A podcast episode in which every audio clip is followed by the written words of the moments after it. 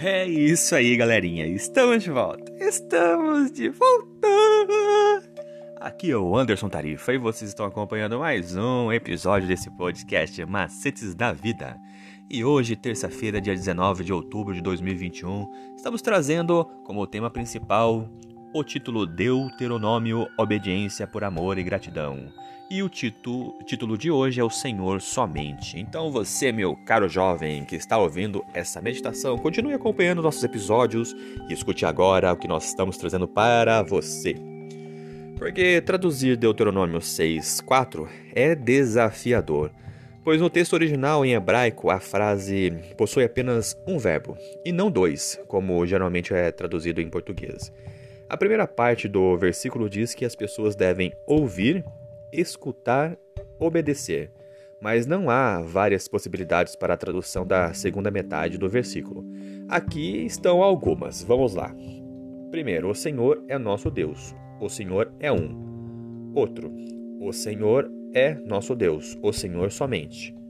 Outro, o Senhor, nosso Deus, é um só Senhor. Ou o Senhor nosso Deus é o único Senhor. Essas são as possibilidades da tradução desse versículo. Ao considerar o contexto imediato, no qual amar a Deus significa permear todos os aspectos de nossa vida e eliminar a possibilidade de adorar outros deuses, a segunda tradução parece mais provável, que seria o Senhor é o nosso Deus, o Senhor somente. A ênfase do texto está no fato de que só Ele é Deus e só Ele é o nosso Deus.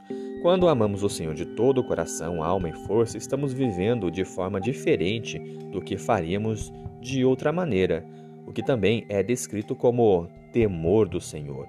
O temor no Antigo Testamento se refere a um relacionamento de fé com Deus, no qual o amor que vem primeiro leva à obediência.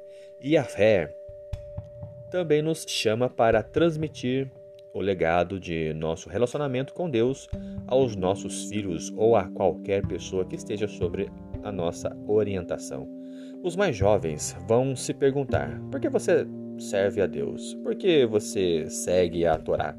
E isso nos dá a oportunidade de compartilhar sobre a nossa antiga escravidão ao pecado e dizer como Deus nos salvou e resgatou e realizou muitos milagres em nosso favor.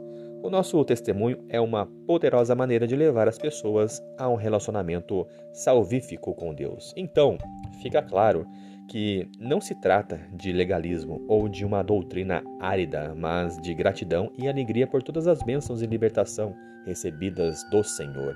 E além disso, a obediência a Deus também é benéfica para nós mesmos e nos conduz por caminhos de retidão e vida nós devemos considerar que Deus também nos tirou do Egito. A salvação não vem por causa do que aconteceu com os nossos pais ou ante antepassados, mas é algo que acontece aqui e agora, em nosso próprio coração. Vamos pensar um pouquinho agora.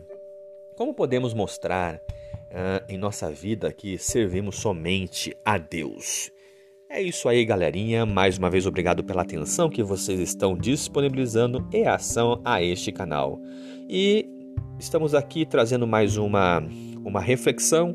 O, estamos com uma parceria com o canal Estudando Juntos.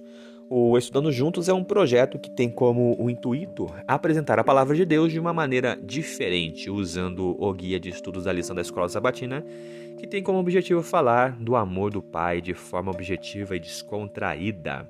Se você se interessou e quer saber um pouquinho mais sobre este canal, ele vai ao ar toda sexta-feira às 20 horas no YouTube, pelo Estudando Juntos, hashtag LES.